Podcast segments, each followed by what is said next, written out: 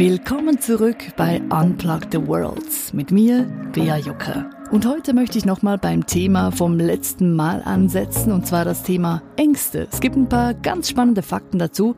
Zum Beispiel hat eine Universitätsprofessorin sich mit furchteinflößenden Filmen, wie zum Beispiel dem Weißen Hai, beschäftigt und deren Effekt auf das Gehirn untersucht.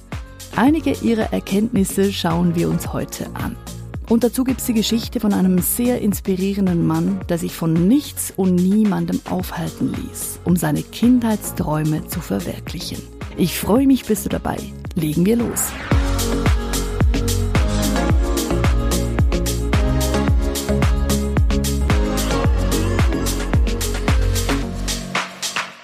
Ich muss zugeben, ich bin manchmal ein kleiner oder auch ein großer Angsthase.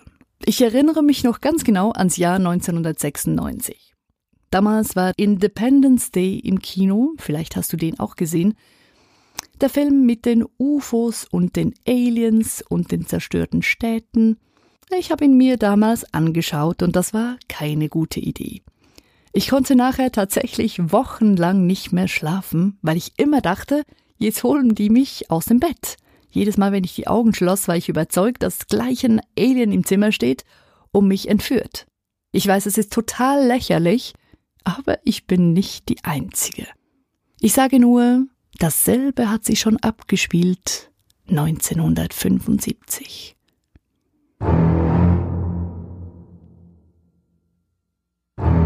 Das treibt den einen schon die Schweißperlen auf die Stirn der weiße Hai. Das war richtig harte Kost damals. 470 Millionen Dollar hat der Film damals weltweit in die Kinokassen gespült. Und auch jetzt, Jahre später, sorgt dieser Film von Steven Spielberg immer noch für Unbehagen. Nachdem damals der Weiße Hai ins Kino kam, trauten sich ja ganz viele Menschen nicht mehr ins Wasser. Sie hatten Angst davor, dass sie beim Schwimmen plötzlich gepackt und in die Tiefe gezogen werden und dann qualvoll verenden. Nun, wie groß ist die Wahrscheinlichkeit, dass dies tatsächlich passiert? Nicht sehr groß, und ich bin ziemlich sicher, da sind wir uns einig. Wie groß ist die Wahrscheinlichkeit?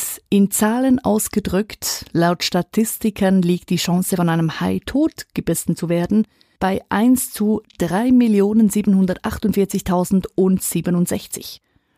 Sich diese Zahl jetzt wirklich vorzustellen, das schafft wahrscheinlich fast niemand. Aber kurz gesagt, die Chance von einem Hai totgebissen zu werden, ist kleiner als von einer Kokosnuss erschlagen oder vom Blitz getroffen zu werden. Es ist also ziemlich unwahrscheinlich, dass man von einem Hai gefressen wird. Trotzdem ist die Angst vor Haien viel größer als die Angst vor Kokosnüssen. Und als kleine Randbemerkung, sollte man doch mal von einem Hai angegriffen werden, raten Experten, dass man sich wehrt. Und zwar sollte man die Augen und die Kiemen des Hais attackieren, so hat man die besten Chancen, dass der Hai dann wieder von einem ablässt. Aber kommen wir nochmal zurück zum Film Der weiße Hai. Die US-Amerikanerin Joanne Cantor ist eine emeritierte Professorin für Kommunikationswissenschaften.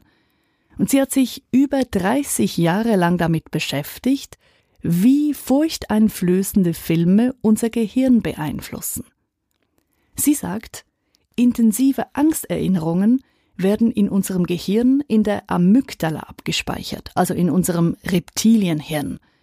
Und die Angst hat die Funktion, uns am Leben zu halten. Sie warnt uns vor Gefahren und sie schützt uns so, damit wir eben nicht aufgefressen werden – und das war ja in vergangenen Zeiten eine reelle Gefahr. Wenn ein Säbelzahntiger oder ein Mammut auf uns zukam, dann rannte man besser weg. Und wenn wir uns jetzt zum ersten Mal den weißen Hai im Kino anschauen und damit eine starke Angstreaktion ausgelöst wird, dann hat das eben auch Konsequenzen. Es brennt sich dann regelrecht in unser Gehirn ein, denn wenn ich einen Säbelzahntiger zum zweiten Mal sehe, dann ist es besser, wenn ich direkt weiß, jetzt muss ich davon rennen. Und dasselbe passiert dann eben auch mit diesem weißen Hai.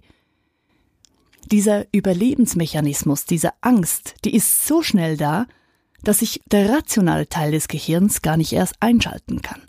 Oder wenn er sich einschaltet, dann ist es schon viel zu spät. Dann kann er noch lange schreien, der weiße Hai ist im Fall nur ein Film, in unserem Reptilienhirn läuten schon lange die Alarmglocken. Und so reicht es dann eben bereits, wenn wir nur unsere Füße ins kalte Atlantikwasser strecken. Und dieses mulmige Gefühl, das kommt dann eben im Bauch trotzdem hoch.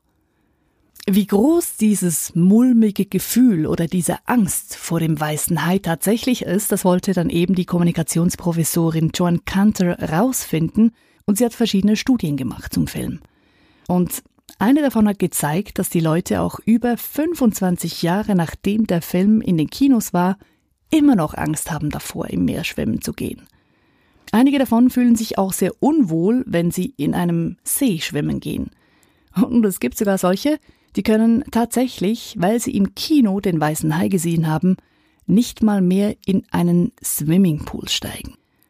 Dabei ist die Gefahr, von einem Hai attackiert zu werden, allgemein klein, aber in einem See oder in einem Swimmingpool doch eher unwahrscheinlich. Die Logik bringt da aber nichts. Das ist diese tiefsitzende Angst, die dafür sorgt, dass wir diese Gefühle haben. Und das ist wirklich verrückt, was das Gehirn mit uns macht. Und das Thema Ängste, das ist ja sowieso sehr faszinierend.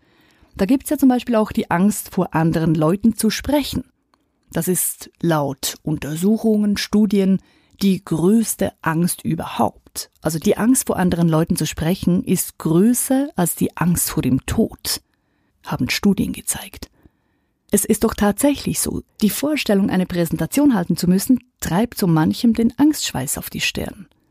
Dabei reden können wir alle. Das machen wir sogar mehrmals täglich oder den ganzen Tag. Aber in dieser Situation, wenn wir vor Leute hinstehen müssen, dann haben wir tatsächlich Angst davor, plötzlich kein Wort mehr rauszubringen oder das Falsche zu sagen. Da kommt dann auch wieder Herzrasen, Schweißausbrüche uns wird schwindlig und wir bekommen kalte Hände. Dabei gibt's gar keine reale Gefahr, außer einem vollen Saal von Leuten. Und da gibt's ja diese spannende Frage. Hast du dir schon mal überlegt, was so diese kritische Grenze ist? Bei wie vielen Leuten bekommst du Angst? Wann beginnt diese Angst? Sagen wir mal, für dich ist 50 die Grenze, wo du sagst, 50 Leute, nee, das geht gar nicht mehr. Wie sieht's denn aus mit 49? Ja, 49, nee, ist auch schon zu viel. 48. Auch zu viel. Kannst du das Spiel machen und runterzählen? Und irgendwo muss es ja diese kritische Grenze geben, weil wenn du sagst, drei Leute sind kein Problem, fünf Leute eigentlich auch nicht, irgendwo gibt's diese Grenze. Und dann sieht man mal, wie absurd das ist weil diese Grenze ist nicht ziehbar oder ich habe noch nie jemanden erlebt, der wirklich eine Grenze ziehen konnte und sagen konnte, elf Personen ist kein Problem, zwölf Personen ist ein Problem. Und da sind wir eben wieder beim Thema von der letzten Folge von Unplug the World. Wir haben Angst vor Leuten zu sprechen, weil wir glauben, dass wir vom Publikum beurteilt und verurteilt werden. Und das treibt uns dann eben den Angstschweiß auf die Stirn. Und mir ging's ja nicht anders. Ich erinnere mich noch an meinen 30. Geburtstag. Ich habe 20 Freunde von mir zum Brunch eingeladen und die wollten dann irgendwann, dass ich eine Ansprache halte. Das ging nicht. Ich konnte nicht vor die hinstehen und was sagen. Ich hatte panische Angst davor. Und das Schräge war ja, ich war damals schon beim Radio, deshalb dachten die einen zuerst, ich verarsche die. Nein, ich konnte das tatsächlich nicht, denn wenn man es ganz nüchtern anguckt, ist das Radio ja nichts anderes als ich sitze alleine in einem Raum mit einem Mikrofon und führe Selbstgespräche. Es ist eine Einwegkommunikation und ich sehe die Hörer nicht. Immerhin hat mich das Erlebnis an meinem 30. Geburtstag wachgerüttelt und ich habe inzwischen gelernt, vor Leuten zu sprechen. Trotzdem gibt es auch heute noch genügend Situationen, wo ich mir tatsächlich überlege, was andere Leute denken könnten. Dann kommt wieder die Frage, lohnt es sich, mich zurückzuhalten? Dinge nicht zu tun, weil andere Leute ja irgendwas Negatives über mich denken könnten. Und eine der wirklich inspirierendsten Personen, die sich überhaupt nicht darum geschert hat, was andere Leute denken und wirklich sein Ding durchgezogen hat, ist ein amerikanischer Universitätsprofessor. Sein Name ist Randy Pausch, ein Informatikprofessor aus dem US-amerikanischen Pittsburgh. Randy Pausch machte es wie viele von seinen Universitätskollegen. Er gab nämlich eine sogenannte Last Lecture. Das ist eine Tradition an US-amerikanischen Universitäten, dass Professoren eine Vorlesung so gestalten, als wäre es die letzte ihres Lebens. Was würden Sie Ihren Studenten mit auf den Lebensweg geben? Welche Weisheiten, welche Ratschläge, welche Einsichten, was würden Sie mit Ihren Studenten teilen wollen? Und eine solche Last Lecture gibt dann eben auch Randy Pausch. Das Spezielle daran ist allerdings, für ihn ist es tatsächlich die letzte Vorlesung. Nicht etwa, weil er pensioniert wird, sondern weil er Bauchspeicheldrüsenkrebs hat und er bald sterben wird. Die Ärzte haben ihm noch drei bis sechs Monate gegeben. Im September 2007 hält Randy Pausch seine Last Lecture. Sie trägt den Titel Really Achieving Your Childhood Dreams, also sowas wie seine Kindheitsträume wirklich umsetzen. Diese Vorlesung wurde damals gefilmt, damit diejenigen, die nicht dabei sein konnten, später die Aufzeichnung anschauen konnten. Das Video wurde dann allerdings nicht nur von den betroffenen Studenten angeschaut, sondern via YouTube haben sich das fast 20 Millionen Leute ebenfalls angeguckt. Und jeder, der das Video schon mal gesehen hat, würde nicht im Traum darauf kommen, dass dieser Mann Krebs im Endstadium hat. Er sprüht nur so vor Lebensfreude. Und um zu beweisen, dass er tatsächlich noch fit ist, macht er am Anfang noch ein paar Liegestützen. Und dann erzählt er davon, welche Kindheitsträume das er hatte und wie er es schaffte, diese zu verwirklichen. So wollte er zum Beispiel in der National Football League spielen. Er wollte Captain Kirk sein, er wollte für Disney arbeiten und die größten Plüschtiere in Vergnügungsparks gewinnen. Und er wollte Schwerelosigkeit erleben. Und um diese Kindheitsträume zu verwirklichen, hat er sich wirklich ins Zeug gelegt. So hatte die amerikanische Raumfahrtsbehörde NASA einen sogenannten Womit Comet, der benutzt wird, um Astronauten zu trainieren. Und dieses Ding, das fliegt in parabolischen Kurven und schafft es so für jeweils gut 25 Sekunden Schwerelosigkeit zu simulieren.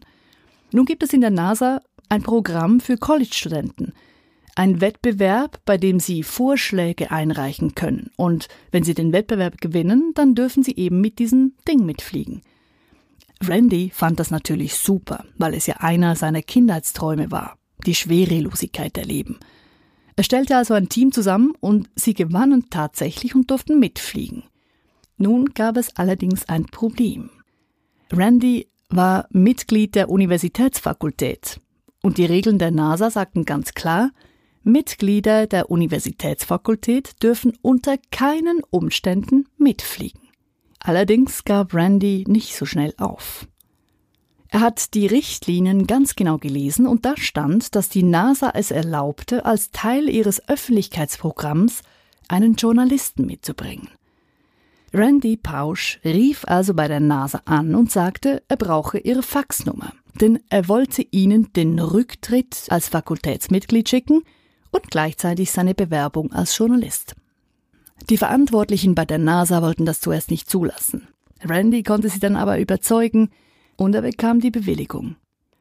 An seiner Last Lecture hat er dann auch tatsächlich ein kurzes Video von diesem Parabelflug gezeigt.